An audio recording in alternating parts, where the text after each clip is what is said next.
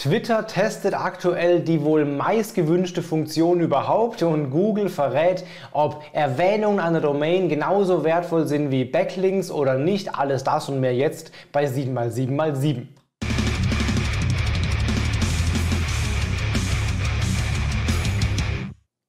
Hi, mein Name ist Felix Beilharz. Willkommen zu 7x7x7, den wöchentlichen Online-Marketing-News. Du bekommst jetzt wie jede Woche in circa sieben Minuten die sieben wichtigsten News aus dem Online-Marketing aus den letzten sieben Tagen. Abonniere gerne auf dem Kanal, wo du jetzt gerade bist. Das ist bei Facebook, bei LinkedIn, bei äh, Instagram, bei Xing oder auch bei YouTube natürlich und auf allen Kanälen auch als Audio-Podcast, also Google Podcast, Spotify, iTunes etc.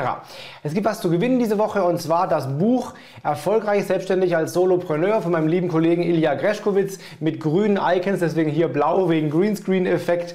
Wenn du Solopreneur bist, also selbstständig bist als Einzelunternehmer, auf jeden Fall das wichtigste Buch für dich, wo alles drin steht, was du wissen solltest, um erfolgreich zu sein.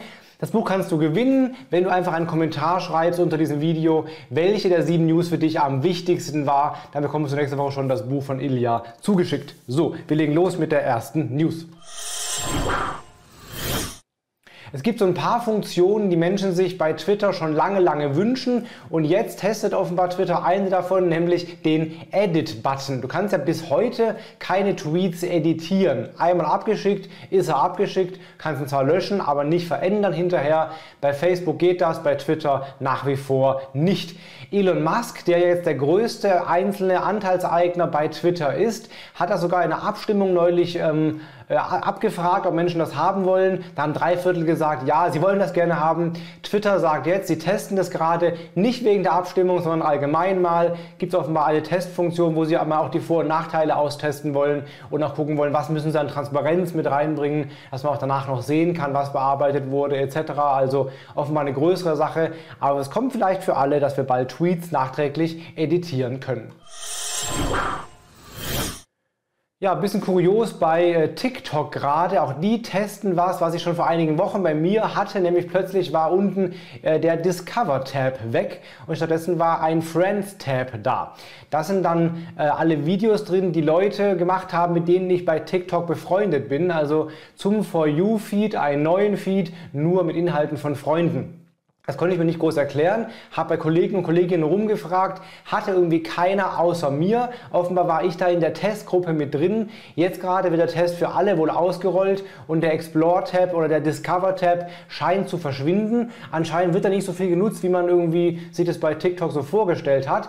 Ich persönlich finde die Friends-Funktion ziemlich unnötig, weil ich diese Videos ja auch im For You-Feed habe und jetzt nochmal gesammelt äh, in diesem neuen Tab habe. Mir hätte der Explore-Feed mit aktuellen Trends Trends und Themen besser gefallen, aber offenbar testet das äh, TikTok jetzt gerade aus und vielleicht für alle bald ein Friends-Tab statt ein Discover- oder Explore-Tab. So, dann gibt es eine News von Facebook und Instagram. Beide planen offenbar NFTs einzusetzen, also die Non-Fungible Tokens, die ja äh, auf der Blockchain liegen und oft zum Beispiel im Kunstbereich eingesetzt werden. Bereits vor Wochen hat Instagram angekündigt, zumindest mal ganz vage, dass sie offenbar darüber nachdenken, NFTs einzusetzen oder anzubieten, ohne genau zu sagen, was sie tun wollen. Bei Facebook gibt es schon konkretere Überlegungen anscheinend, nämlich da ist ein Screenshot aufgetaucht von einem User-Account, wo es dann als neuen Tab den Bereich Digital Collectibles gab, also digitale Sammelstücke quasi, was eben höchstwahrscheinlich NFTs sein werden. Also gibt es einen eigenen Bereich im User-Profil, der dann vielleicht für alle kommt. Nicht alle solche Tests werden auch nachher für alle ausgerollt, aber angesichts der Beliebtheit des Themas, alle reden über NFTs, kann es schon sein, dass das bald kommen wird für alle. Dann werden auch bei Facebook zukünftig NFT-Sammel-Icons oder Bilder oder auch Profilbilder vielleicht, die auf NFT laufen, vielleicht sogar für alle verfügbar. TikTok hat Livestreams. Ja, nichts Neues, gibt schon sehr lange und die werden auch recht gut genutzt, aber haben den Nachteil, dass du eben am Handy kleben musst, wenn du den Livestream dir angucken willst und das werden eben viele nicht tun wollen, weil sie vielleicht nur nebenbei den Livestream konsumieren wollen, während sie zum Beispiel vielleicht Auto fahren oder was anderes tun, nur zuhören wollen vielleicht. Und das scheint TikTok auch verstanden zu haben und jetzt eine neue Funktion einzubauen, die gerade wohl ausgerollt wird, nämlich einen Background Player für Livestreams. Das heißt, du kannst bei einem Livestream dann die die App schließen und der Stream läuft trotzdem im Hintergrund weiter, kannst weiterhin zuhören oder auch zugucken in einem kleinen Fensterchen vielleicht, ohne jetzt irgendwie die App immer offen zu haben. Kannst also währenddessen zum Beispiel E-Mails checken oder schreiben, während der Livestream läuft. Und es soll wohl auch eine dann nur Audiofunktion geben. Beim Joggen, beim Autofahren kannst du dann eben einen Livestream hören, ohne ihn angucken zu wollen. Also bald neue Funktionen für Livestreams bei TikTok. Facebook hat ja schon länger ein großes Problem mit Hate, Hate Speech und generell mit sehr negativen Inhalten. Deswegen halten sie auch an der Klarnamenpflicht fest und versuchen die irgendwie durchzusetzen gegen alle Gerichte, dass du das äh, wirklich auch den echten Namen verwenden musst. Jetzt gibt es eine, einen Test, der irgendwie da ein bisschen entgegenläuft und ein bisschen wenig Sinn für mich ergibt. Und zwar gibt es äh, Screenshots davon, dass man offenbar in Gruppen anonym posten kann. Also du kannst auswählen in der Gruppe, wo du postest, ob du als du als Person posten willst oder anonym posten willst. Das widerspricht völlig diesem Klarnamenkonzept und dem Transparenzkonzept von Facebook auch. Na klar kann man dann auch eher über heikle Themen sprechen, aber es wird eben auch wieder Hate Speech und Co. Tür und Tor öffnen. Ob das für alle ausgerollt wird, werden wir sehen. Ich würde vorschlagen, besser nicht tun. Ja, es gibt in der SEO-Szene so ein paar Themen, die sehr umstritten sind. Und eins davon ist die Frage, bringt eine Erwähnung meiner Domain, meines URL-Namens ohne Verlinkung genauso viel wie ein Link? Ist es ein wertvolles Signal?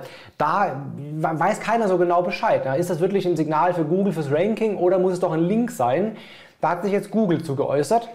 Da hat John Müller hat gesagt, ohne Links, Achtung, werden keine Signale übertragen und äh, eine Erwähnung ist mit einem Link nicht zu vergleichen. Von daher, es ist vielleicht ein Brandsignal irgendwie und vielleicht googeln dann Menschen danach auch diesen Brandnamen. Also super wertvoll auf jeden Fall, aber fürs Ranking direkt laut Google offenbar kein Signal. Deswegen nochmal mein Tipp in meinen SEO-Seminaren, versuche aus Erwähnungen Links zu machen. Wie das geht, erfährst du beim SEO-Seminar, aber versuche auf jeden Fall so viele Links wie möglich zu kriegen. Erwähnungen, Nennungen sind toll, aber es sind eben einfach keine Links.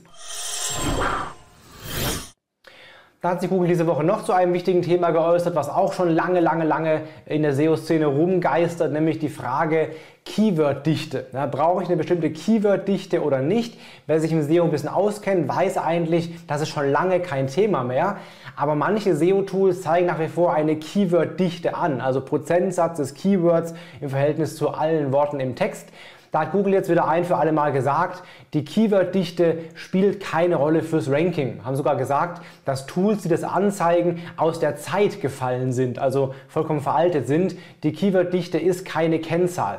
Wenn du mit solchen Zahlen arbeiten willst, guck dir die WDF-IDF-Formel an. Das ist eine bessere, umfangreichere, holistischere Formel für so einen Textaufbau. Aber im Prinzip geht es darum, ob der Text eine hohe Qualität hat. Ja, erwähne das Keyword auf jeden Fall, aber du musst keine Prozentzahl einhalten, die dann nachher irgendwie bei Google als besonders gut bewertet wird. Hat Google jetzt nochmal ganz explizit und selber gesagt.